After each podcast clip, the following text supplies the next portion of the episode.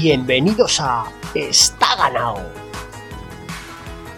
El primer podcast hecho por señores mayores para señores mayores. Está ganado. Pues sí, queridos amigos, queridos oyentes, queridos señores mayores, señoras mayores, señores mayores, incluso que estáis al otro lado de la microonda, esperándonos como cada semana. Eh, hay dudas. Yo entiendo que, claro, como somos analógicos y, nosotros funcionamos por impulsos, pues un día de retraso en publicar un programa, cualquier cosa, yo sé, genera, sabemos que genera dudas en nuestro público y de hecho disfrutamos generándolas. Pero otra semana más, aquí estamos, seguimos sigue, mejor dicho, estando ganado, más ganadísimo que nunca. Esta semana, de hecho, vamos a hablar de una serie de cosas que demuestran que es que sigue estando apabullantemente ganado, podríamos decir incluso.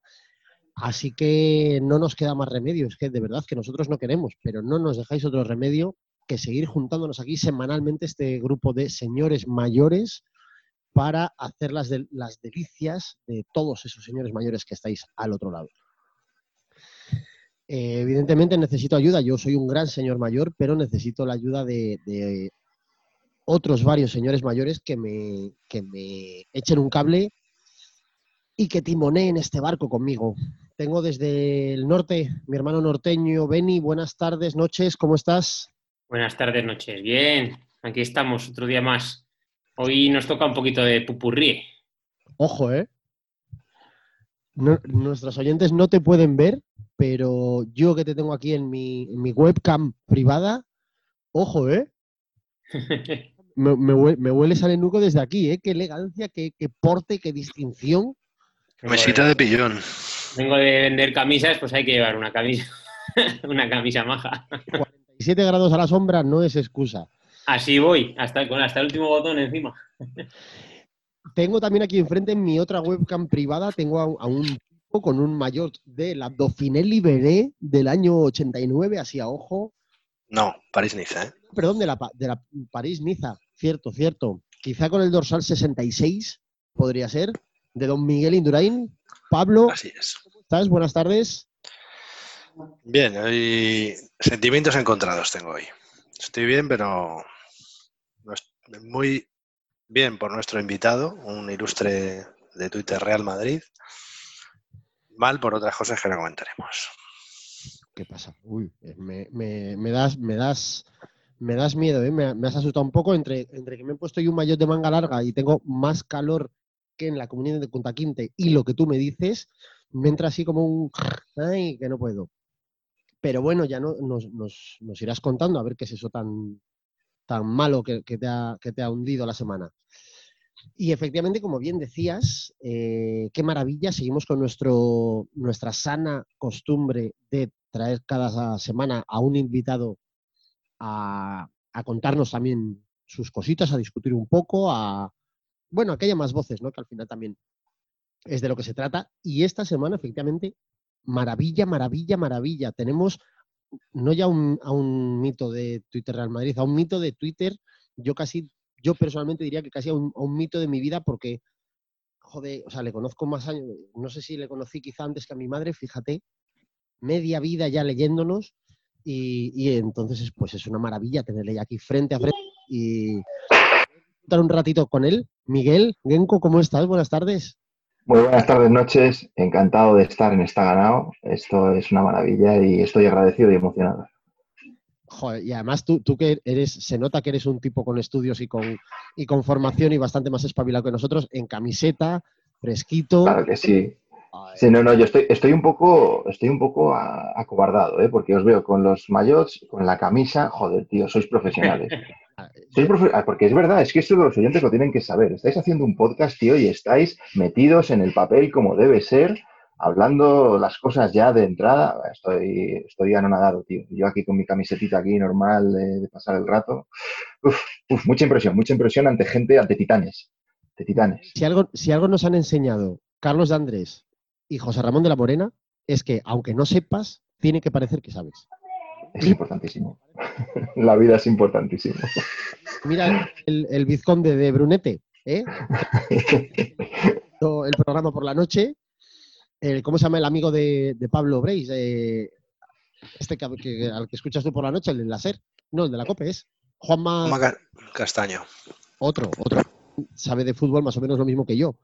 Lo importante es, ¿no? Si tú te dices a ti mismo que sabes, para adelante, para adelante como los Alicante. Así que, qué bien, ya estamos todos, ya estamos, tenemos presentado e introducido a nuestro invitado de esta semana. Y lo primero, como siempre, está ganado, empieza sacando las orejas fuera a ver qué nos ha dicho esta semana el mundo. Y esto a nosotros, claro, como nosotros no vamos a basto, necesitamos ayuda para que nos lo diga y nos lo dicen. Los becarios.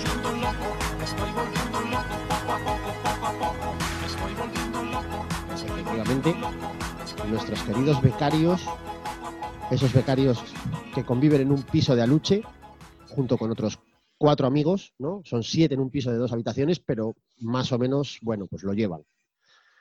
¿Qué, qué nos cuentan los becarios, Pablo? ¿Cómo están? Pues, pues ese es el tema, que mal, mal. O sea, no ha habido prácticamente. O sea, hemos pedido insultos esta tarde y no nos han insultado. Que a nosotros nos da igual. Pero si no hay trabajo para los becarios, pues a lo mejor los becarios se tienen que ir a la calle. O sea, ojo. Entonces, nuestros queridos Isidros, nuestra audiencia, o sea, no, es que comentamos lo de que si íbamos a hacer una porra de bicicletitas y bueno, pues los típicos chistes de churros, de porras, se come, y si fusi, suma de chuletones, nos dice Jacobino de Greco. Y luego lo de siempre, los clientes satisfechos, los típicos, Alfrego, Chorbo, como siempre, sin carisma. Pero nada, de hoy no. A última hora, ahora hace una hora, Chorbo nos ha comentado que 2020 va a ser una mierda de temporada ciclista comparada con la de 2021, cuando vuelvan Bunen y Pinocho. y le contesta Scartini que prevé petadas míticas en 2020. Supongo que por todo esto de, en Evox nos ha comentado nuestro andaluz eh, francés nada de nada. Hostia, ¿ha cogido, ha pillado el coronavirus? Seguramente. Se ha quedado tieso. Que además es francés, que estos no aguantan media. Y de poco más. Y en Instagram, pues esto, otra vez Jacobino de Greco nos dice que cuando vamos a hablar de contador, de, los coms que sube haciendo en la bola del mundo y demás. Hoy mismo. Ah, por ejemplo, Pero bueno, hay que esperar mucho que si esto sigue así, tres o cuatro becarios pueden, pueden salir trasquilados. Esto huele a ERTE. Esto huele a ERTE. O sea, a nadie nos gusta tener que tirar de tal, pero claro, al final la plantilla tiene que tener ocupación. Si no, no hay justificación para tener esa mano de obra barata. Ni siquiera la solución que nos dan por ellos es, sería justificación. El de la silla de ruedas es el primero. no, que por eso nos dan un doble, nos dan el doble, joder. que, es negro y paralítico, joder. Que Bueno, y luego un chico que ha ido a Santander de viaje, que ha escuchado varios programas seguidos, te dice que son muy faltones, sobre todo tú. Sí, sí, sí, esto es cierto. Esto además me lo han dicho directamente a mí y, lo siento, lo siento, Eli, ¿eh? querido amigo. No es justo que después de 38 años ahora te sorprendas de que soy faltón. O sea, hay otras muchas cosas que te podrían haber sorprendido, pero esto es lo que ha habido siempre. Y el espíritu de esta ganado, desde el primer día lo dijimos, es divertirnos, pero sobre todo tocar un poco los huevos, ¿no? Y, mm, o sea, que al final para escuchar eh, ciclismo y deporte sin más, pues te pones, te, pones eh, Estudio Estadio o te pones eh, a Carlos de Andrés en la 1 y escuchas lo de siempre. Aquí venimos a meter un poco el dedo en la llaga y a molestar, que es lo que nos mola. Y además, hoy en concreto, tenemos un día que creo que se puede prestar bastante a esto. Porque la programación especialmente la parte de, bueno, la parte de fútbol desde luego que va a hacer putita, pero especialmente creo que la parte de ciclismo, la parte de las bicicletitas de hoy, que va a ser un poco pues popurrí, ¿no? Vamos a hacer un, repaso de la actualidad, porque esto también es algo que nos habían, nos habíais comentado unos cuantos que, que, bueno, pues que habláramos un poco también de la actualidad y de lo que va pasando, eh, y no solo de etapas viejunas. Y entonces hemos recogido el guante y hoy vamos a hablar de Sin filtro, sin tapujo, vamos, sin tapujo diría yo sin guion incluso. Mm, lo que vaya saliendo, pues saldrá y ¿Y a qué hemos venido aquí, amigos? A dar espectáculo, ¿no? Don Isidro nos lo marcó. Vamos a dar espectáculo. Así que, si os parece, quería comentaros, perdón, quería comentaros un par de cositas, a ver cómo lo veis, para que me comentéis un poco. Eh, la primera vamos a empezar por lo importante. Beni, espero que estés, supongo que te habrán mandado el un SMS para comentártelo. no sé si te ha llegado que eh, don Alberto, contador, a, a- semana, prácticamente, eh, eh, están mirando temporada, los equipos, a Ineos, no, da igual. Lo fundamental que ha pasado estos últimos días es que Alberto ha recuperado el com que tenía en la bola del mundo, es decir, el récord que tenía de su antes, eh, a manos de, de usado, de la caja rural.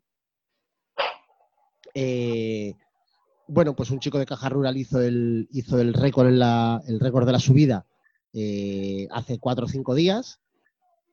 Y la noticia, de hecho, eso no fue una noticia, eso nadie lo publicó. lo que sí publicó Marca a página entera es eh, recupera el récord en la subida de la bola del mundo. Ima- imagínate, imagínate qué hace eso cuando estaba cuando estaba corriendo. La de humo que hubiéramos vendido. Pero, ¿Cómo, pero cómo lo hubiéramos preparado?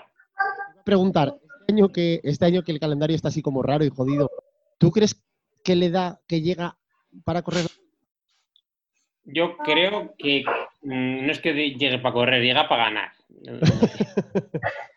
Lo que él quisiera.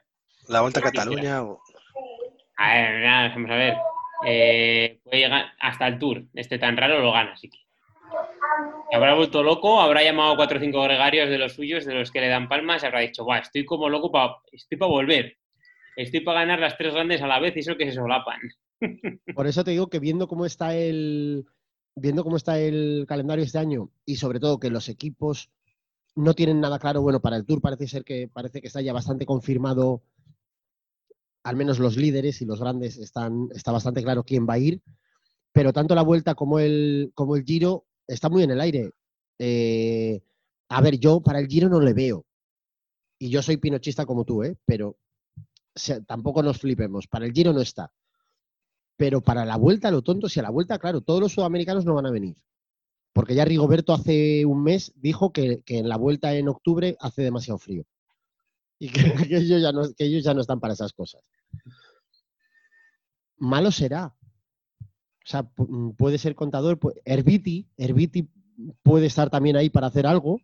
Ver, lo, lo ha dicho muchas veces que él, eh, cuando se retiró, eh, ya en 2017, en 2018 le dijeron, le tenían un contrato por un pastón, nada más para correr hasta el Giro. De 2000, bueno, se retira en 2017 para correr hasta el Giro 2018. Y que lo rechazó porque él pensaba que, que, se había retirado de una forma, la verdad que se retiró de una forma que cualquiera que le gustaría retirarse así, ¿no? No gana la vuelta, obviamente, pero bueno, eh, joder, es una forma de retirarse muy bonita, muy emotiva. Y ha dicho muchas veces que le ofrecieron, yo creo que no era Trek, era otro equipo, le ofrecieron un pastizal por correr el Giro 2018. Total, ya ganó uno desde la playa, pues por ganar dos. Además, de hecho, la movida de, o sea, el rollo de, de contador, si el problema no es la pasta, si no, si no se trata, o sea, yo creo que para liar a contador para competir no le tienes que poner pasta, sino picar un poco. Si le consigues picar bien, eh, o sea, le, le tira mucho más el amor, el, el orgullo ese que tiene y, el- y la cabezonería que tiene que, que la pasta. Yo creo que no tiene alguien al lado que le caliente la cabeza. Yo le calentaría la cabeza bien. Claro, pero esto es lo que hablaba, lo que comentabas tú hace un par de programas de, de algún, no sé si lo llegamos a comentar en, en- en el aire en el programa o, o por línea interna, pero una anécdota que comentabas de, de contador ya retirado que hizo una salida como a tope o salida larga así metiendo caña y que por lo visto llamó luego, ¿no? A, A, a Jesús Hernández, creo. Y, le dijo que estaba para volver. Venga, estoy por llamar a cualquier equipo para volver, al que sea. Que le iban a coger. que mira, es que, es que, es que esto es como el vicio. Su vicio es ese. Además, Su vicio es de candela. Además de verdad, y de la misma forma en que, en que Contador está para volver, hay otros que a lo mejor están ya para irse. Eh, no sé si habéis visto, no sé si habéis visto hace, hace pocas semanas un vídeo muy, muy gracioso, que lo cierto es que le honra porque lo ha difundido él mismo en, su, en sus redes sociales, un vídeo de Rigoberto Urán, eh, ciclista colombiano, haciendo un entreno de, contrarreloj, con la bici de, contrarreloj, eh, todo, el, bueno, todo el material aerodinámico, reventándose, eh, y él, bueno, le están grabando, le está grabando pues como alguien de su equipo. Y el tío va pues acopladito, va dando ahí todo lo que tiene tal, y de repente se abre un poquito el plano y se ve a un señor que va detrás de él en su bici cochambrosa, el, lechero del pueblo. igual, igual de a otro y llevaba 56 litros de leche eh, para llevar allá a los críos. Y, y entonces, muy gracioso ver cómo el tronco va eh, o sea, que le, que le las pelotas, ¿sabes? Que es como aquí, bueno, pues dando tal. Y, en un momento dado, Rigoberto para y le, le pregunta a la entrevista, y eso, pues primero como reconociéndole, ¿no? Como diciendo, amigos, este es fulanito, que mirad cómo venía, que yo no le vi, pero venía a tope, tal. Tronco mira como diciendo, pues como todos los martes y todos los jueves, chico. O sea, tengo que ir enfrente a llevar eso, leche, lo que sea. Eh, claro, también es cierto que, Rigo precisamente en crono no está, pero, pero eso es peculiar. No sé si tú has rodado alguna vez, Benny, en, eh, con gente pro. ¿Has llegado con, con alguna así de...? Sí, a ver, pero no de... bueno, sí, a ver. Eh, es otro nivel, ¿eh? eh mountain bike, eh, tú sales, bueno, ahora ya ahora es diferente, pero mountain bike antaño tú salías con pros en las carreras, en la misma carrera, en la misma parrilla. Ah, le, veías, un minuto y fuera. Ah, a ver, sí, a ver, no se puede comparar. Eh, un, profesional, eh, mira, un amigo mío, Miguel Ochoa, eh, estuvo en Continental, que es la tercera, y, y nomás comandaba a Miguel, pues es una barbaridad. Y estaba en un equipo de tercera. Te quiero decir que es que eh, a ver, son tiempos, son medias, son cosas de otro. a ver, yo, por ejemplo, a Coloma, que es medallista olímpico en, en, Río, fíjate, toda la vida hemos, hemos estado con él y, se ponía a subir cualquier cosa con el plato grande y se ría de tías hija. ¿sabes? No? Es un tío, es, un mountain bike, que no es mismo carretera, que son más específicos, igual con una de crono o tal. pero vamos. Sí, pero. No hay nivel, ¿eh? O sea. Ah,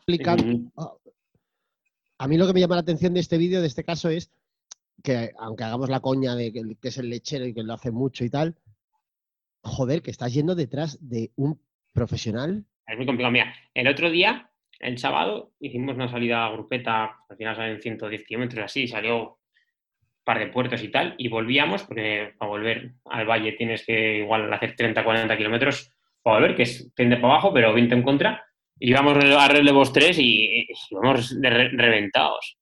Reventados, digamos, somos tres globeros de mierda. ¿Sabes lo que te quiero decir? O sea, como para ponerte a seguir y si un pro está entrenando con la de crono bien, saca unas medias que, que es difícil, ¿eh? Es difícil, es difícil porque es que no se mueven, además, de un repecho no se mueven, no mueven ni, ni el desarrollo, porque su trabajo es ese. Están haciendo un trabajo específico que igual tú no llegas a, a aguantar por eso comentaba que me llama mucho la atención en este caso, fuera de la coña, pues eso, que el tipo, que además era un tío que ni siquiera físicamente, o sea, que lo veías que tenía lorcitas y, o sea, que, los bocatas de panceta se los come. un tipo así, sin aparente esfuerzo, eh, le, estuviera siguiendo la rueda sin problema, pues o bien Rigoberto ya se puede dedicar a ser agricultor, o a lo mejor es que este es amigo de, o tiene, yo que sé, igual había hecho un pedido a Pienso un Zue, le, habían llegado, le había llegado un temita enriquecido. Pero bueno, pues, pues cosas graciosas, cosas chulas que, de las que nos enteramos por gracias a las redes sociales. Otras cosas de las que nos enteramos a través de las redes sociales no sé si tan chulas, porque todavía creo que está por ver. Eh, por favor, Pablo y Miguel, lleváis un rato ya lo vuestro, no sé si es que ya pasáis directamente, pero cuando queráis, cortadnos.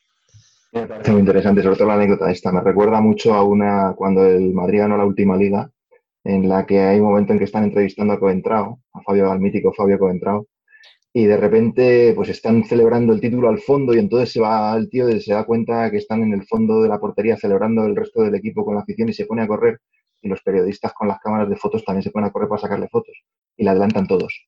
Ese, ese fue un momento mítico también que me ha recordado mucho esto, es decir, es, es, un poco de sketch, ¿no? Eso que, que, el tío de repente abra el plano y de repente se encuentra el lechero en la bici detrás aguantándole el tirón, pues me parece, me parece algo espectacular, vamos. De hecho, eh, luego, bueno, para lo que hemos hablado, a lo mejor mi candidato es el lechero. ¿eh? Candidato, yo creo que es un tipo. Le veo para el giro. Yo al lechero le veo para el giro, porque además Rigoberto ha dicho que él no va. Así que poca broma, poca broma el lechero. Ah, no. lechero y Landa. Pero ves al tío, porque además es que estoy seguro de que ese hombre tampoco iba con, con tema aerodinámico ni nada, ¿no? O sea, eh, digamos que iría ahí a lo suyo. Va en una bici, ni siquiera, yo creo que, quiero recordar que no es ni de, ni de competición. O sea, que es una bici. Fíjate de carretera. Fíjate lo que, fíjate lo que puede hacer ese talentazo en, con, con, un, con, un, equipo adecuado. Pero estas noticias no son las que luego dos semanas después te dicen, no, era una broma o era un anuncio de Nike. O... Por no quiero desilusionar a nadie, ¿sabes? Pero... Tiene que sea. No, no tiene pinta, porque no está demasiado bien grabado ni... Si no queremos creer, queremos creer, queremos que sea bonito eso por supuesto, y aunque lo fuera, me la suda. ¿Quién, contó una anécdota de Coentrao el otro día en Twitter? ¿Fuiste tú también, Miguel? Probablemente, tío, es que es mi ídolo. ¿Algo de, una, algo de, una, de un ascensor? Sí, sí, fui yo, fui yo. Ah, vale. Fui yo, fui yo. En Zaragoza Mejor. también tiene buenas anécdotas, ¿no? Cuando estuve en Zaragoza. Don Fabio Coentrao, dos Copas de Europa, ¿eh? Sí. Y, en la, y en, la, en la décima fue bastante importante. Sí, el cabrón jugó de titular y todo. Impresionante. En las semifinales le dio un pase a Benzema. Desde que os vayáis al fútbol, que ya os veo venir, desgraciado. Sí, sí. Joder, ya ves, ya ves. Luego, claro, no, dice que si estamos callados y tal, y es que, claro, aquí. Pero se puede estar callado y hablar cuando te lo diga Cachón y de lo que te diga Cachón. Hay que obedecer. Vale. Entendido. Pero, pero, imagínate a Fuego contra el ciclista, que sería imposible. Oh. sería un escalador explosivo con un cigarro. Totalmente, totalmente. Eh, a ver, eh, por, ubicar un poco el, el, tema bicicletitas, otra cosa que quería comentar con vosotros, a ver qué os ha parecido, es eh, el sin Dios que estamos viviendo desde hace unas semanas con Manuela Fundación. No sé si habéis tenido la ocasión o habéis podido leer un poco el caso, lo que ha estado pasando, y si es así, ¿qué os parece? Como había un programa pendiente de equipos casas de putas, eh, en Manuel Fundación este, es que ni siquiera entronca con el Linda McCartney este o el Coas o tal, que, que, por lo menos firmaron contratos y tal. Es que este ha durado cinco días. ¿Cuánto dura? Este no. Eh, pues la traca es que no se sabe si ha durado o no, porque, eh, bueno, por si alguien no conociera esta historia, Manuela Fundación es un equipo granadino, si no recuerdo mal, eh, que tiene un equipo ciclista fundado por un matrimonio granadino que tiene equipos inferiores hasta sub-23. Entonces, el campanazo es que hace apenas dos semanas, tres semanas, eh, se, filtró una noticia que decía que Manuela Fundación había llegado a un acuerdo con Mitchelton, que es un equipo de los más importantes eh, UCI de, primer nivel, pero es un equipo que no, tiene, no anda muy allá de pasta, que de hecho había anunciado ya que este año no tenía claro cómo iba a poder cerrar el presupuesto. Entonces, de repente, lo que se filtra, vamos, se filtra, pero porque se anuncia, se, se publicita el acuerdo, que Manuela Fundación ha, ha, firmado un acuerdo con este equipo para hacerse cargo de la estructura, para comprarles la estructura que por algún tema de papeleos no han podido cerrar todos los contratos, o sea, no han podido hacer la compraventa entera, por así decir, que quedaría aplazada hasta diciembre. Pero que ya habían comprado parte de la estructura y que, bueno, la nota de prensa que mandaron, todo lo que anunciaron, anunciaron los mayots, anunciaron, bueno, dónde iban a hacer concentraciones, una serie de cosas. Eh, claro, todo esto en el mundillo ciclista, de repente es como, claro, esto es como si aparece un tío de Parballón de mi pueblo y dice, no, que eh, soy el nuevo presidente del Real Madrid. ¿Cómo? Eh, bueno, pues cuando se empieza, empieza a haber murmullos sobre quiénes son estos tipos, qué, qué está pasando y tal, lo siguiente que se sabe es que el dueño de la estructura que decían haber comprado, claro, ellos anunciaron que la habían comprado y que el equipo pasaba a ser español, pasaba a ser el segundo equipo español junto con Movistar, todo oficializado, vamos, todo, todo estaba ya hecho. Eh, la traca empieza cuando a los dos días el dueño de esta estructura, que es australiana, sale en la prensa, da una entrevista y dice, pero, ¿qué comprar? Estos tipos son un patrocinador. Hemos firmado un contrato con ellos eh, y son un patrocinador más, igual que tenemos varios y de hecho igual que seguimos hablando con muchos más para, para, incorporarles, porque como no andamos muy bien de pasta, tenemos que meter marcas para que nos ayuden. Se formó el Cipostio, no se sabe muy bien qué pasa y lo siguiente que anuncian es que Manuela Fundación como que presiona diciendo que espera que se retracten y en esto no solo no pasa, sino que el siguiente paso es que el australiano dice a tu puta casa. Dice, eh, literalmente les dice que anuncia que se ha roto el contrato, que van a romper el contrato porque se han dado cuenta de que los otros lo han, Manuela Fundación lo ha entendido como ha querido, que no, que no han entendido lo que la operación que ha sido y, y entonces anuncian que se rompe el contrato. Yo lo último que he leído es que parece ser, que esto a lo mejor Beni nos puede contar un poco más, parece ser que en el panorama ciclista es bastante habitual que las estructuras que corren no son una sola empresa, sino que muy habitualmente hay por una parte, como una primera empresa que tiene eh, la licencia UCI, es la titular de la licencia UCI, y luego esa, empresa a veces explota la licencia, pero otras se la cede a un tercero.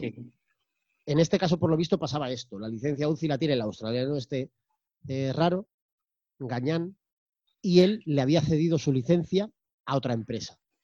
Entonces, los granadinos han comprado a la, a la que está en medio, es más, por lo visto, legalmente lo que han comprado son los ciclistas, las fichas y, todo esto, y los acuerdos, pero no la licencia UCI. Entonces, ahora mismo se podrían encontrar, parece ser, con que han fichado a 18 ciclistas, pero... Sin licencia.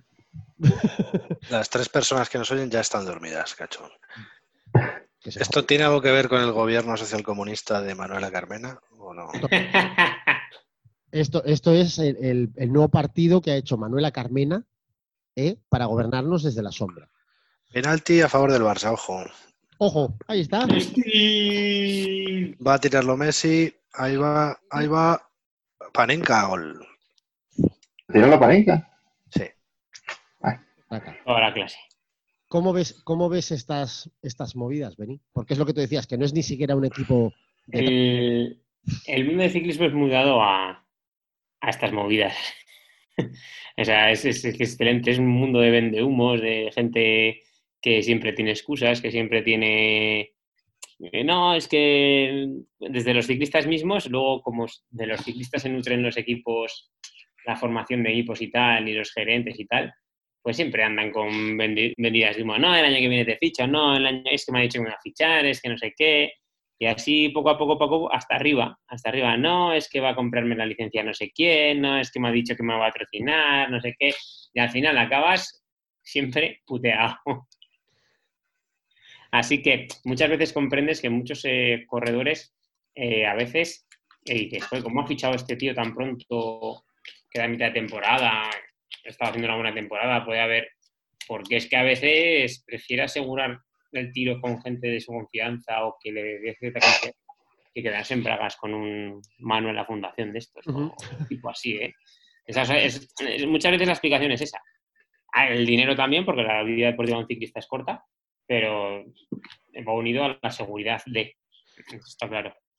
Hombre, está claro que, jefes de equipo, o sea, dueños de, de, licencias, mejor dicho, raros, hay y ha habido muchos no hace falta que nombre yo aquí en voz alta al señor Tinkoff, entre otros cientos. O sea, quiero decir que hay, que hay mm, gente lunática metida en, la- en el ciclismo, desde luego.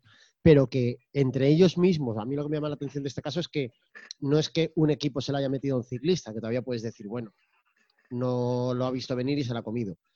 Que entre ellos se metan también las puñaladas, me parece gracioso, ¿sabes? Me parece que es eso, una lucha de navajeros pura y dura.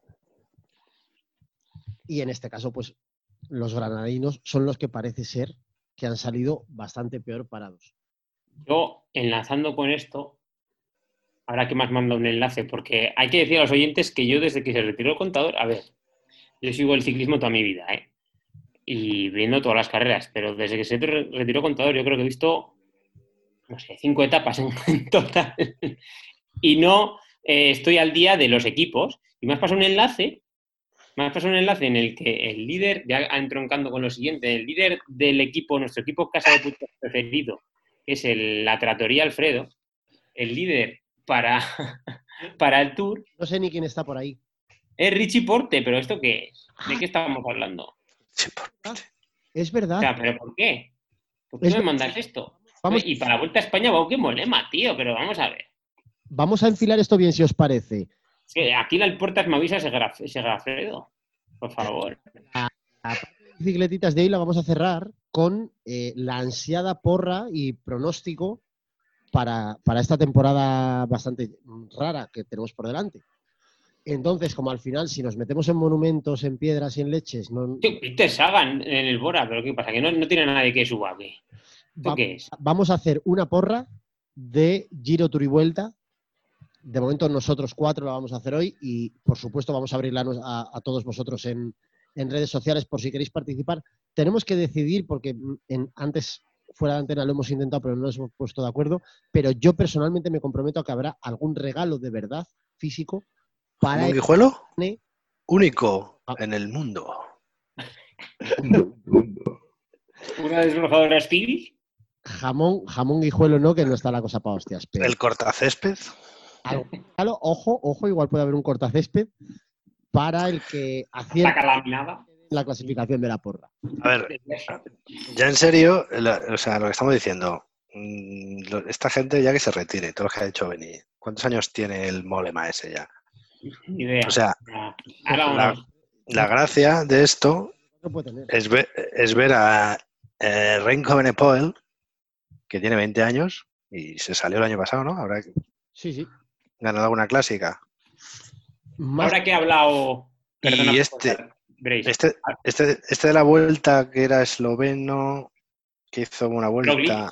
No, el que ganó, Sí. no. El otro. Pogacar. Pogacar. Ese, ese, ese chaval, ese tiene más, ¿no? ¿Ese cuántos años tiene? pero Sí, por- tiene más, más. tiene- Ve- 20 21. Bueno, 21, sí.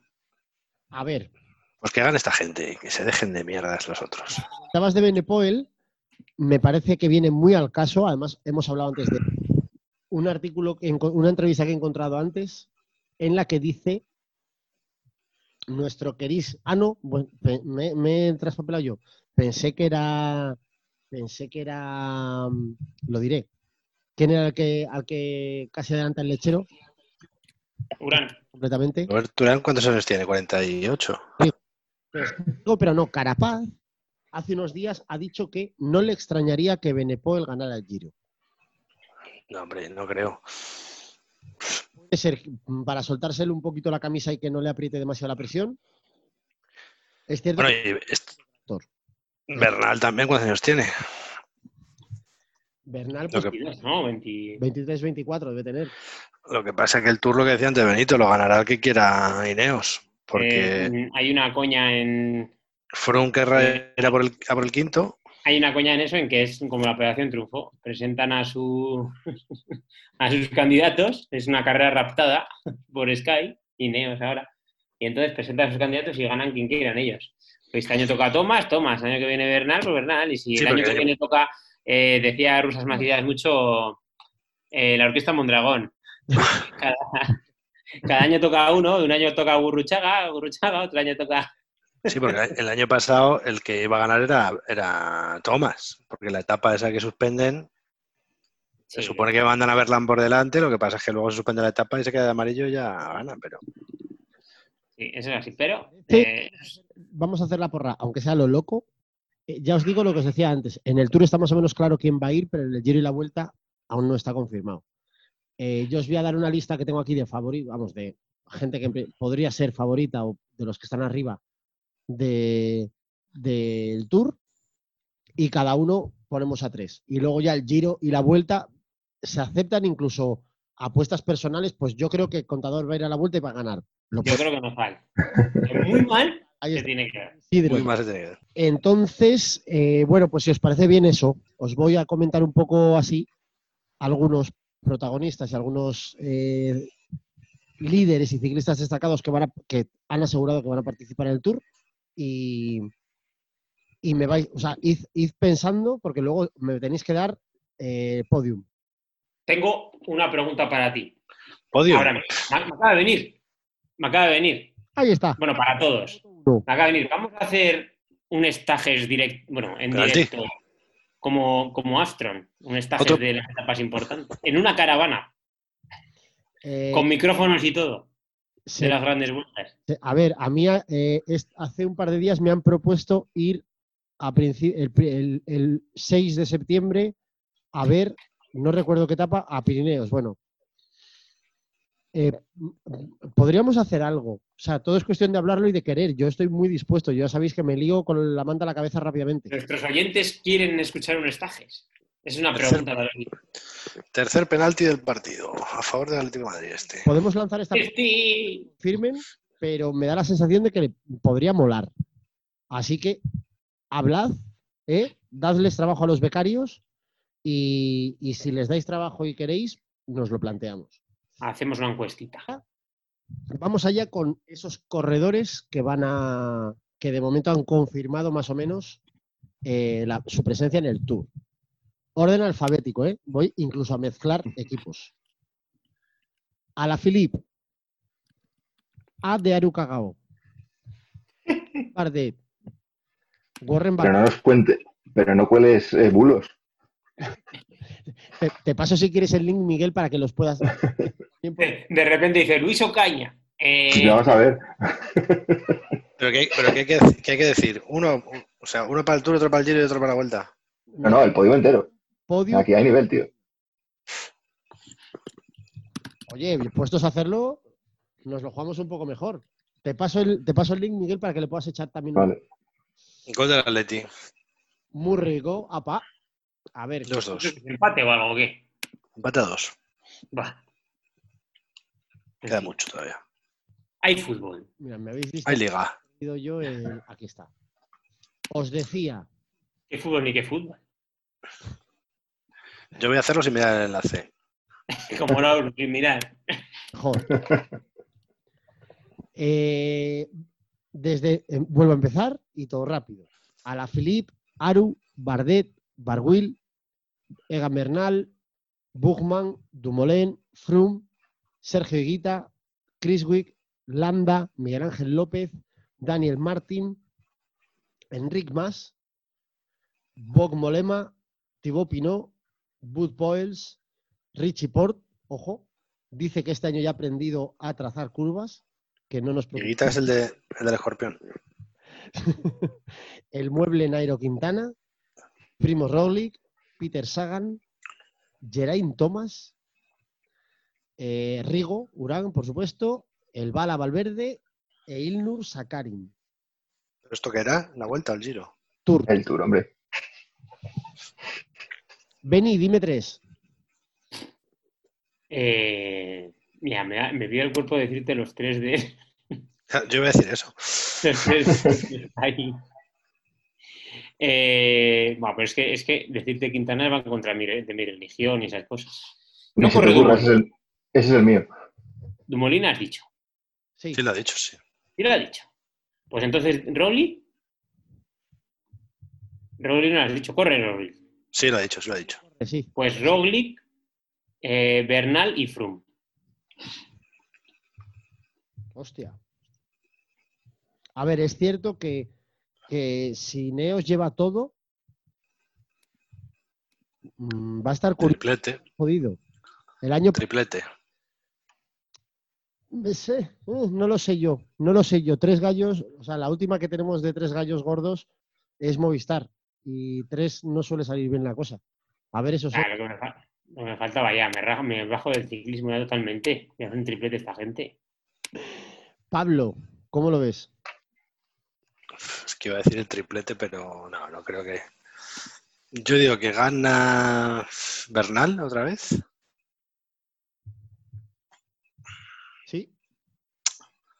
Eh, Superman López no lo has dicho, ¿no? No va. Va al Giro.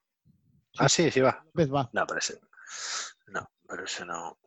Bernal. Frum. Y Tomás, venga, triplete. Uh, Es imposible. Miguel, Pero si Yo pasa. en este, en este programa y habiendo seguido durante muchos años las cuentas de Twitter de los ponentes, tengo que apostar por el mueble. Claramente. Es mi candidato. Pero claramente, luego ya el resto del podio me da un poco igual. Pero mira, yo creo que Landa segundo a pocos segundos molaría un montón. Hostia, Landa lo hemos dicho, joder. Landa lo voy a dejar ahí a puntito. Y el tercero, pues, hombre, yo que sé, por ejemplo, Bernal, por aquello de que efectivamente parece que el equipillo es en el que, en el que corre, pues tiene, tiene posibles. te digo, solo te digo una cosa, queridísimo Miguel. Eh, no sé si lo sabes, pero que no se te olvide que Quintana de los gordos es el que más ha ganado en 2020. Se, paró, se, se cortó la temporada y, Berna- y Quintana estaba como un puto tiro. Por más que Este mejor. año sí, ¿no? Este año era el bueno. Humo. Humo, vamos. Bueno, es- Humo, vamos. está yendo como un cobete. Otra cosa es lo que, lo que pueda pasar. Vale, entonces me queda, me quedo yo a mí mismo. Yo voy a poner a Bernal segundo. Vamos a ver. Segundo a Poyacar. Poyacar. Un- Roglic. Es que Roglic luego. Segundo Roglic. Y tercero Poyachar.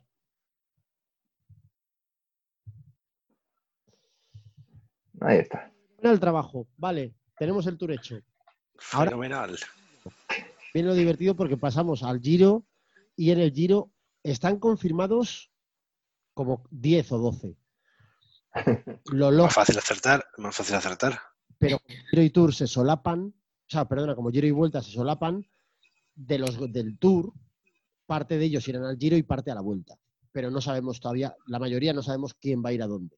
Confirmados os digo, Carapaz, eh, Hugh Carthy, joder, hay peña que no tengo sinceramente ni papa de quién es. Lore Plus, del Jumbo. Uf, Remco Benepoel, ojito. Jacob, Jacob Fuchsland, eh, uno que le gusta mucho a Beni, porque ya cuando Beni empezó a ver ciclismo, este ya estaba a punto de retirarse. Rafael Mike, joder. Pero vamos a ver. Te voy a correr. Es de mi tinta el cabrón. tiene más años que tres bosques y dos playas, pero ahí sigue el tronco. Eh, Buño, Nibali, Buño, Chiapucci, Sa y Soler. Soler, no. Os repito así los que más pueden estar por citar. Carapaz, Ebenepoel, Fuchsland, Maika, Nibali, Sagan, Soler. Sagan. ¿Pero esto qué es? Yo diría que más también va tiro. Me da la sensación, pero no. Lo apuntan en la vuelta, ¿eh? Beni. Sagan, Sagan ga- va a ganar el giro. Está ganadísimo. Ganadísimo. Es que de estos no va a ganar ninguno. Así te lo digo. De toda esta gente que has dicho no va a ganar ninguno. ¿Ganando este año? Nibali. De este año y, de- y del 2025 también. Pero Y Nibali del cuántos años 2010 tiene. tampoco va a ganar. No va- Nibali tiene más años. Nibali tiene 36 o 37, ¿no? Nibali en el 2009 ya era mayo blanco del Tour. Nibali tiene 35 palos. Ah, Fíjate, joder. fíjate. Nibali es el que más cerca va a andar del podio todo lo que has dicho. Todos los demás ni eso. Ya no sabría decirte porque no sé quién va a correr. De- Además, ya sabéis, como me digas alguno, te digo que acaba, la- acaba el giro llorando o algo así. Pero de verdad no, de verdad no ves a, Ni- a Nibali como para joder en un año tan raro como este, precisamente. no me parece tampoco una locura, ¿eh? No va ninguno de los hermanos Yates o alguno de estas cosas. No es que no nos pone nada, tío. O sea, no sé, alguno de los hermanos Yates para que peten en la última etapa, cosas así, espectáculo del bueno, gente llorando, yo qué sé. Ay, pero en algún otro lado, no, pues esto no está bien, no está bien. La lista que os he dado a lo mejor no estaba bien completa porque Yates, eh, uno de ellos sí que está confirmado para el. Para hemos hecho hemos hecho ya el tour, podemos hacer el giro la semana que viene. Ah, pues mira, no me parece mala esa tampoco, Pablo. Hacemos uno cada semana. Ese estiramos la broma. De aquí a tres semanas tenemos hechas las tres grandes y podemos ir viendo con un poco más de, margen eh, quién corre en cada lado. Y así además tenemos liados a tres invitados, cada uno en una de ellas. Claro. Ojo, si es que a veces Pablo piensa, ¿eh? Ahí donde le ves que parece que es un arbusto andante. Mira, chaval. Sí, he dicho a los tres de Ineos que no van a, hacer triplete ni de coña. Pues, pues por mi parte, si no queréis añadir algo más, salvo que Benny quiera, yo que sé, que, repasemos o veamos algún vídeo de contador o algo por antes de. Mi etapa analística de contador paso. Ponemos, la etapa de fuente del audio entero. Una etapa llana de la vuelta del 84. la semana, sí, sí. Pues entonces vamos a ir dando paso, eh, vamos a cerrar, a ir cerrando las bicicletitas que eh, ya han dado de sí lo suyo y nos vamos a ir a los baloncitos, que además me da la sensación de que Miguel casi igual está esperando un poco con ganas que lleguemos ya a los baloncitos. yo, yo, estaba encantado escuchando eso aquí hablar de bicis. Esto es una cosa... Te veo, en los ojos que tienes quizá ganas de, hablarnos de Coentrao, por ejemplo. Sí, claro. Talismanes de esos que tienes ahí. No, no, sé en qué lo has notado. Muy bien, pues hoy eh, para los baloncitos, ya lo hemos comentado en redes, algún despistado. Hoy en los baloncitos tenemos un menú doble, así un 2 por 1 de estos como del KFC, eh, de uno de los destinos terroríficos, diría yo, del Madrid. Históricamente casi iba a decir del Madrid noventero, pero bueno, supongo que esto es algo que ya se te queda ahí para siempre. Que es Tenerife. Tenerife, hoy vamos a remontar hasta principio de los 90, año 92, si no me falla la memoria. 91 fue. No, temporadas 91-92 y 92-93. Efectivamente, pues corregidme si me equivoco, pero a mayo de 1992, que fue la primera de ellas, eh, no recuerdo qué número de jornada era, pero bueno, no sé si era. La última. era la, última. Pues trigésima octava jornada de liga, Juegos Olímpicos, qué verano, ¿eh? Adelante, García de Loza. Ahí está. García de Loza. Eh, en el, Arbitrando el partido. En el Eliodoro Rodríguez López disputaban un importantísimo partido el Tenerife y el Real Madrid. Eh, la liga, el Madrid era líder, si no recuerdo mal, estaba prácticamente ganado, o sea, era bastante estagado. Pero hemos oído un, un, resoplido de Pablo por ahí atrás que parece ser que indica que a lo mejor eh, no estaba tan hecho como podía parecer. Vamos a cambiar hoy el orden de los factores. Miguel, cuéntanos, ¿dónde estabas? ¿Dónde viste tú aquellas, aquellos partidos? Bueno, yo tenía, yo tenía 15 años en el, en el año 92, ¿eh? recién cumpliditos y tal. Y como te puedes imaginar, la pasión con la que se vive eso a esa edad es, te, la, te, la, juega, te la juega en contra. Es, lo vives todo con mucha intensidad, lo vives como si fuera algo personal y, no es bueno, no, no es bueno ni sano. Así que nada, como los partidos en aquella época los transmitían en abierto, en la última jornada y tal, y encima iban saltando entre, entre el Camp Nou y el Heliodoro y tal, pues lo estaba viendo ahí con mis padres. Estábamos ahí viendo todos en familia el partido. Y oye, el partido concretamente empezó, empezó muy bien. Empezó el Madrid jugando bien, empezó ganando, empezó marcando un gol, empezó luego marcando otro. Y la verdad es que, mira, treinta y pico años, treinta años antes de, este maravilloso podcast, es que el, nombre le viene a huevo. Estaba ganadísimo, pero ganado, ganado. Y oye, pues eso, ya sabes, la vida, que te empieza a enseñar que las cosas de repente pues, se van torciendo poco a poco. Te va a decir, oye, pues, pues es lo que hay. Entonces yo no sé si quieres que yo continúe por ahí, que empiece a, a, contar lo que me acuerdo o que vayáis interviniendo alguno ya sabéis que en la parte de fútbol yo me quito las gafas y os dejo hablar. Yo estaba, estaba viendo las alineaciones y los goles y te ponen un baloncito al lado. Y, claro, digo, el Tenerife solo tiene dos. ¿Dónde está el tercero? Claro, lo metió Rocha en propia puerta. Efectivamente.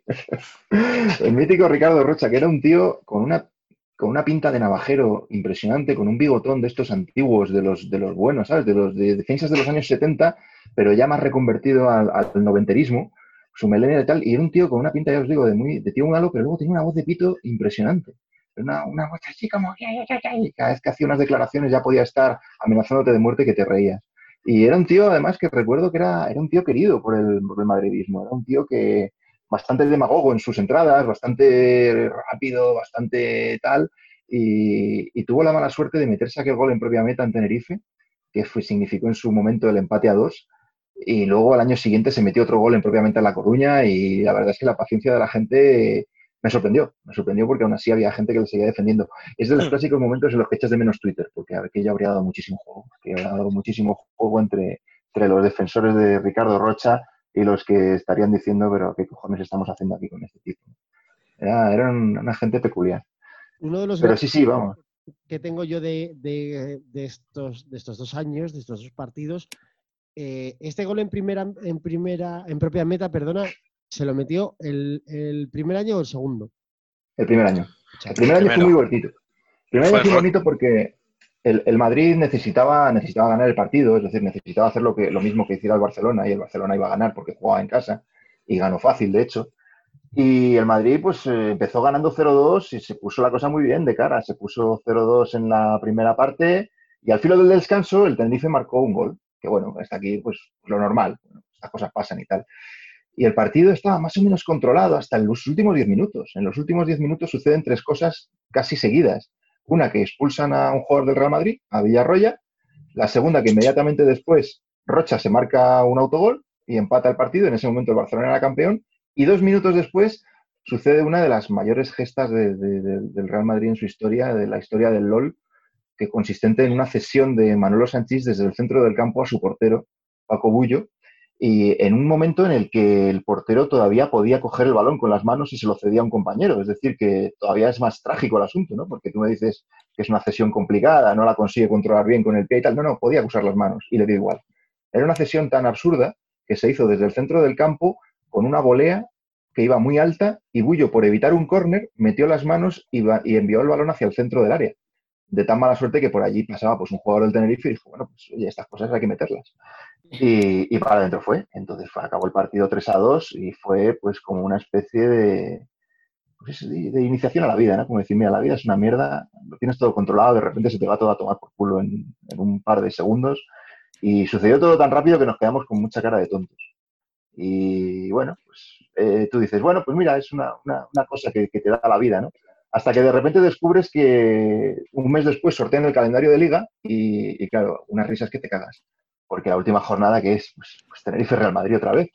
La última jornada, y claro, todo el mundo se ríe y dice, joder, madre, que el calendario qué cachondo es, pero bueno, tampoco vamos a llegar así, igual, ¿verdad? Ya habrá campeón, siempre el campeón eh, gana antes, pues seremos nosotros, no lo seremos, pero, pero no vamos a llegar a las mismas. Y la historia, la historia mola, la historia mola porque, claro, te ponen otra vez exactamente las mismas. Y además, en las mismas, en las mismas. El Madrid tenía que ganar o tenía que hacer exactamente lo mismo que el Barcelona, que esta vez, en vez de recibir al Atleti de Bilbao, recibía a la Real Sociedad. Es decir, un cambio tremendo en este sentido. Y ganó con la misma solvencia. Y ahí lo que sí es verdad que el partido del año siguiente fue muy distinto. Eh, fue una risa. Fue realmente muy divertido en, en otro sentido. O sea, parece que el LOL del 3 a 2 no se puede superar, pero, pero el año siguiente también tuvo unos, unos momentazos tremendos, porque el Tenerife era un equipo muy distinto. El Tenerife lo acababa de coger Valdano el año anterior y lo salvó, le salvó la categoría porque iba a bajar a segunda división.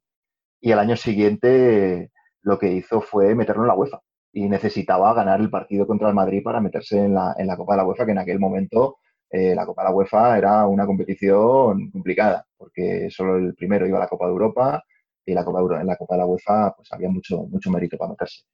Y el Tenerife era otro equipo, era un equipo muy distinto, mucho mejor montado, con mejores jugadores, y le pegó un repasito al Madrid en los primeros 20 minutos, media hora, tremendo. Le metió un gol, metió dos balones a los palos, y ahí no fue tanto ya la sorpresa de decir, ostras, nos ha pasado esto, sino que ya todo el mundo veíamos que nos iba a pasar otra vez lo mismo. Estaba bastante claro.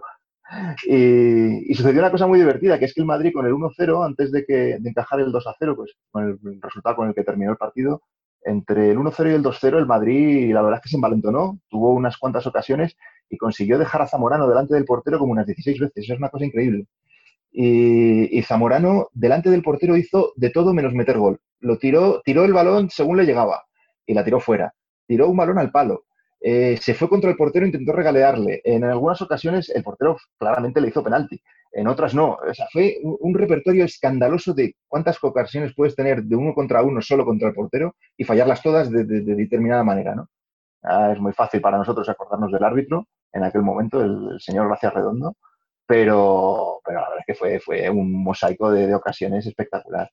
La segunda parte no recuerdo mucho, la verdad. La segunda parte fue una especie de eso de quiero y no puedo. No hubo forma ni siquiera de marcar un gol para decir vamos a ver si, esto se remonta.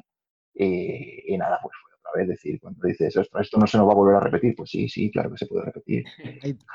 tienes dos tazas. De todas formas, esto yo creo que igual que hace unos programas, eh, uno de los primeros programas hablábamos y comentábamos eh, la etapa del ESAX de Indurain y coincidíamos en que, en que fue como un poco lo que tú dices de, de a, ver de qué va la vida, ¿no? Y en, aquella, en aquel caso era Indurain, que era como invencible, que era como el robot que lo podía todo, y de repente ves que explota igual que todos. Y esto, pues yo creo que también es un poco el Madrid, que es como el club de tu vida, que es el mejor, que, tal cual, contra un Tenerife, que es un equipito y tal, y, y, efectivamente ves que lo, que lo que tienes ya hecho y cerrado, como tú decías, en un pliqui se va a la mierda. Pero además de eso, eh, yo esta semana hablando, eh, hablando nosotros tres algún día, eh, bueno, el día que decidimos que, el, tema de hoy, esto, o sea, para mí por lo menos estos partidos, estos dos, estas dos finales de temporada, se han convertido ya en algo casi mm, de cultura pop. O sea, ya es Totalmente. que está en la, memoria de todos, en, la historia de todos. Y yo me acuerdo que lo, comentaba Pablo, pero es una de las grandes cosas que yo recuerdo de estos partidos. Eh, recuerdo la gorra blanca de Bullo. Sí, sí, sí. Es que hay un, hay un tema que, del que no se ha hablado mucho. El, el Heliodoro Rodríguez López es prácticamente el único estadio de primera y segunda división que está orientado este-oeste. Que tú dices, coño, ¿por qué los estadios tienen un fondo norte y un fondo sur y todos igual? Pues coño, para que el sol no te dé de cara nunca. Pero el estadio Leguero Rodríguez López tiene una, dinámica especial y está orientado este-oeste, con lo cual hay una de las porterías que te va a dar el sol en toda la jeta durante 45 minutos y te va a pasar siempre, en invierno y en verano. Así que. le, puedes echar, echar, la culpa al sol si haces el cantado que hizo Bullo. Claro, de todas maneras, el Madrid, no contento con perder el primer año, al año siguiente va con Benito Floro, el banquillo. Sí, sí, sí, no, Benito Floro, Benito Floro fue un precursor, tío. Benito Floro llegó con su ejército, con su psicólogo, con la importancia del saque de banda en el fútbol ofensivo, que además es que el tío dio una charla sobre eso, la importancia del saque de banda del fútbol ofensivo. Y hoy, en día es una risa, pero hace 20 años es que la peña se descojonaba de risa con el tema. Y oye, mira, hasta que luego llegaron Roberto Carlos y Raúl y metieron un gol en una final de Champions gracias al saque de banda en el fútbol ofensivo. Que todo cuenta, que todo cuenta. Yo creo que fue un hombre adelantado su época hizo un temporadón tremendo el año anterior en el Albacete y, le fichó el Madrid y bueno, fue una temporada, una temporada curiosa. Yo creo que compitió bien el Madrid aquel año porque el Barcelona ya estaba muy rodado, ya tenían a Stoico, a Laudrup, a Kuman en sus mejores momentos, todos los vascos que habían fichado se habían acoplado perfectamente. El Barça en el año 93 ya tenía una pinta muy maja. Y bueno, pues mira, llegamos hasta ahí otra vez. Eh, Beni, ¿dónde viste tú el partido? Yo no me acuerdo de esos partidos. O sea, no me acuerdo. ¿Cuánta juventud? Me cago en la leche. Yo no, me, acuerdo que. Sí que me acuerdo porque el Barça se la estaba jugando contra la Real en el Camp Nou, en uno de esos partidos. Es que no me acuerdo cuál de los dos. Y de eso sí que me acuerdo. Ver en la ETV el, a Núñez ahí eh, que le estaban enfocando. Está jugado Océano en la Real. Eso sí que me acuerdo. Ese momento se me acuerdo. Estaban enfocando a Núñez allí abajo en lo del Madrid. Eso sí que me acuerdo, pero no, no tengo noción de nada más. O sea, igual tenía seis o siete años. No, tenía, no tengo noción nada más, más que ver a Núñez ahí en el palco y debajo las imágenes del Madrid contra, contra el Tenerife. Qué grande.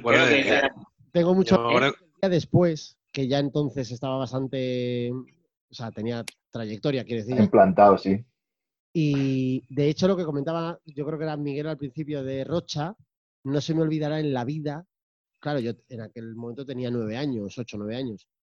Eh, el, día después del primer, del primer año que pierde el Madrid la Liga ya, eh, se encuentra en el, en el, aeropuerto, está Rocha sentado en un asiento, como esperando al vuelo tal, y se encuentra, yo no sé si es con el entrenador, con alguien, no recuerdo con quién.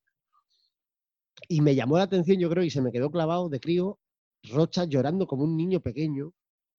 Además, sí, sí, eso con la vocecilla esta de, de pito tal, lo, como diciendo, lo siento, lo siento, ha sido cosa, ha sido culpa mía, no.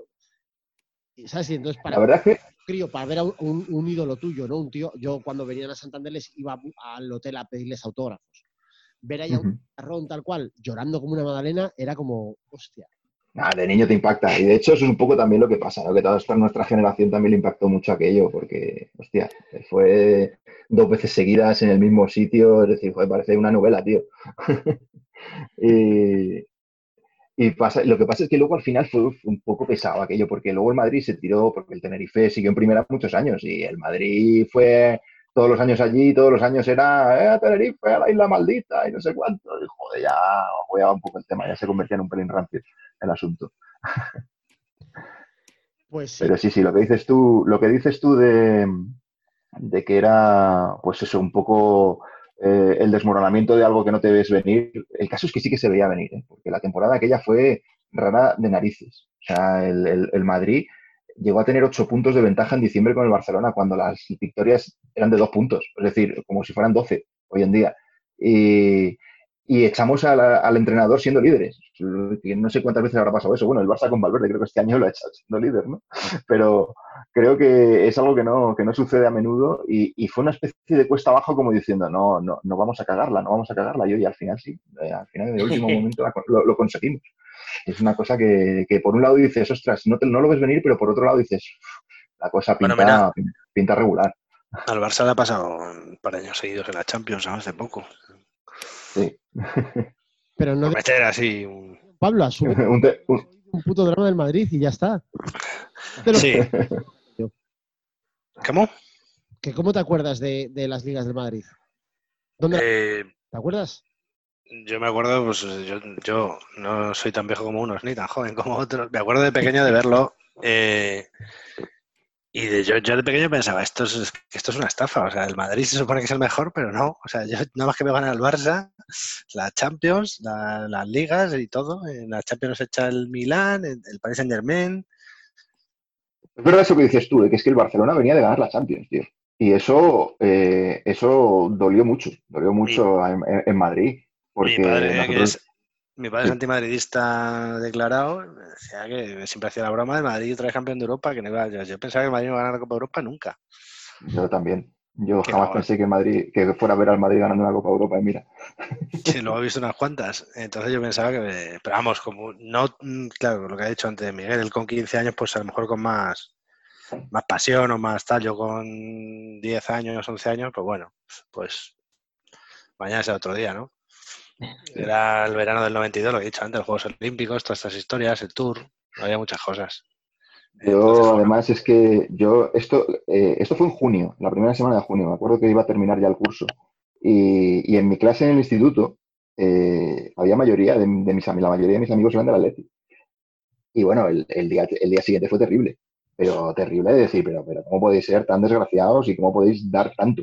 Y, fue, un día, fue un día duro, porque luego además recuerdo que al llegar a casa a comer, llega mi padre todo mosqueado, dice, que nos han abollado el coche. Y yo, no me fastidies. El coche que tiene mi padre era con matrícula de Tenerife, porque en aquella época todos los coches tenían matrículas provinciales y mi, mi padre había, había vivido en Tenerife y, había, y, se había comprado el coche allí y tenía matrícula de Tenerife. O sea que encima un madridista cabreado nos abolló el coche. Que es lo típico ya de decir, bueno, pues mira, yo qué sé, tío. Vamos a, vamos Sí, sí. Vamos a, pasar página. Vamos a pensar en la final de Copa de pocos días después, que era contra el Atleti. Nos ganó el Atleti 2-0 en el Bernabéu, la final de Copa. Estuve allí. que no, fue, fueron, unos días maravillosos, macho. Vaya, vaya calvario de año, macho. Sí, sí, sí, sí. Estuvo bien, estuvo bien. Son, cosas de lo que decías tú un poco antes, eh, que te enseñan, parece una gilipollez, pero bueno, que también te enseñan a relativizar y te enseñan eso, pues lo que es la vida, ¿no? Que esta mierda tiene. Es verdad. todo está- hoy todo está genial y todo está súper tal, y, y- y dentro de dos horas dices, ¿qué carajo ha pasado? Que se ha ido toda la porra. Pues que Está bien, tío, porque el, fútbol te enseña también a que, por muy bien que vaya tu equipo y por muy buenos años que hayan hecho y tal, te vas a pegar una hostia tarde o temprano y cuando te la des, pues bien, asume que, que esto va así. Y que en la vida, en la vida igual. Sí, sí, igual que no preguntaste por qué iba también eso, por qué ganaste ocho ligas o por qué tal, o por qué de repente Sí. te va tan bien, pues cuando va mal, pues, pues es que no hay Ojo, que hacer. minuto 90, 2-2, sale Grisman. Vaya fichaje ha hecho bueno el Barça, ¿eh? Ahí está. Ah, pues Eh, igual se mete un gol en propia meta, como cuesta.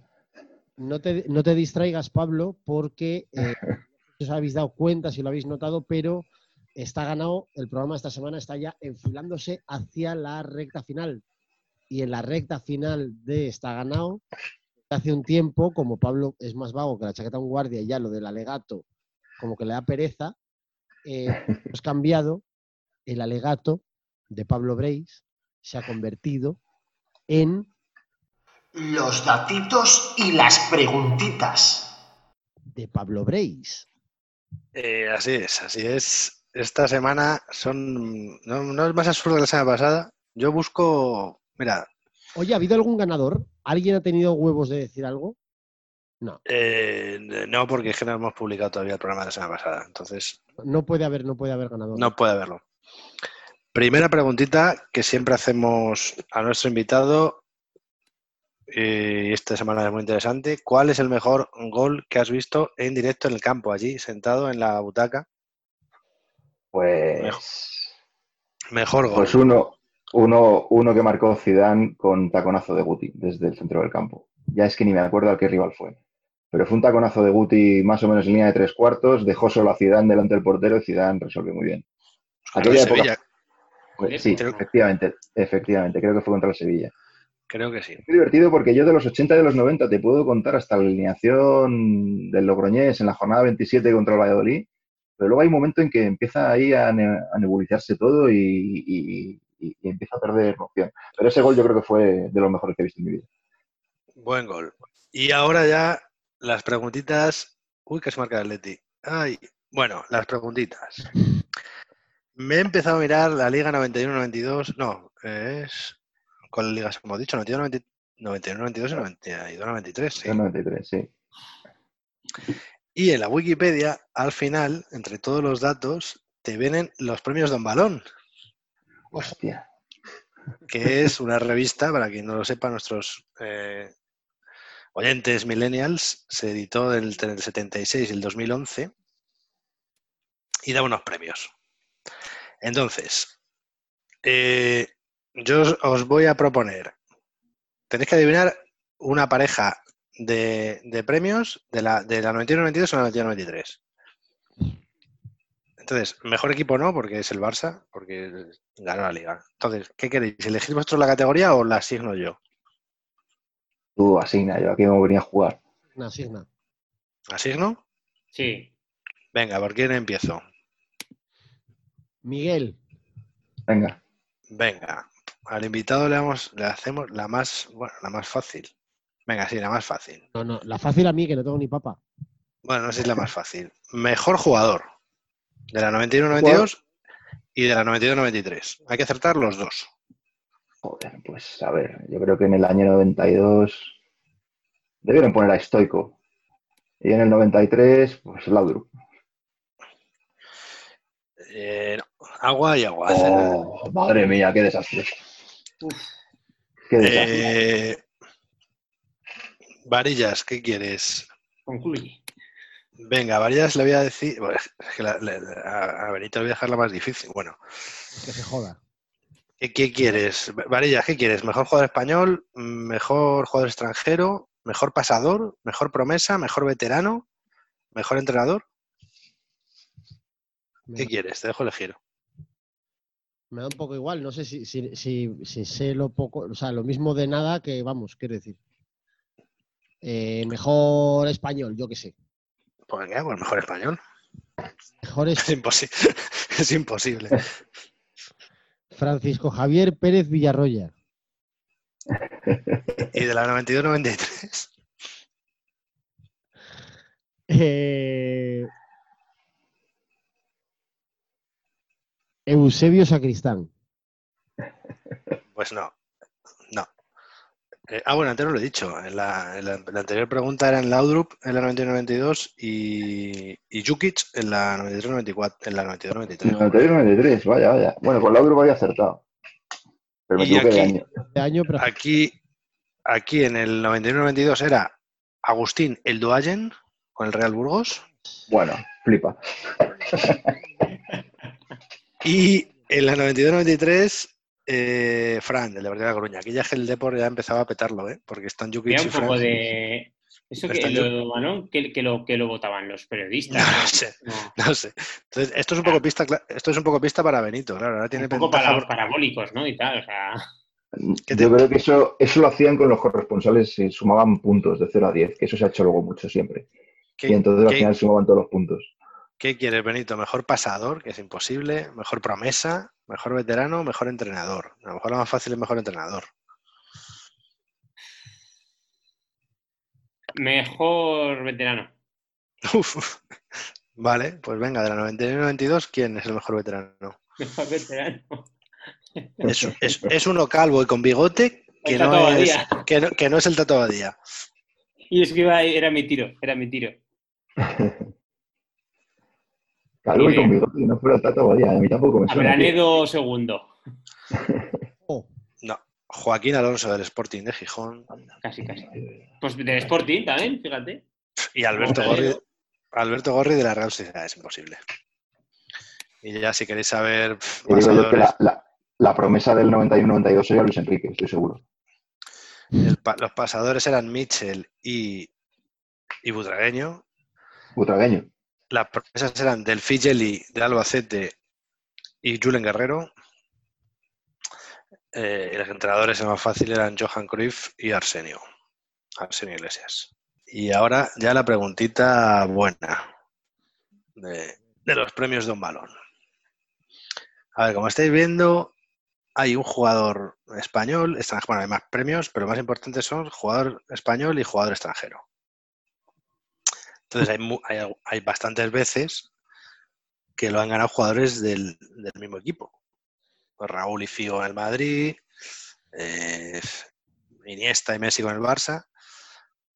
Entonces, eh, tenéis que adivinar, si, bueno, si adivináis los jugadores, ya sois la hostia, pero ¿qué, qué equipo que no sea ni Madrid, ni Barça, ni Atleti ha ganado los dos premios a la vez? Ojo, el premio terminó de darse en el 2010, ¿eh? Hombre, así de bote pronto recuerdo que la Liga la ha ganado también el Depor y el Valencia. Así que podría pasar. Podría pasar. Y de, de los últimos años, porque hay otro por ahí en los años 70 que no. De los últimos años. ¿Qué equipo de los últimos años de ese premio ganó mejor jugador extranjero y español? que no sea ni Madrid, ni Barça, ni Atleti. Eso es. Hay un equipo que. Benito, Villarreal. Buena apuesta esa, ¿eh?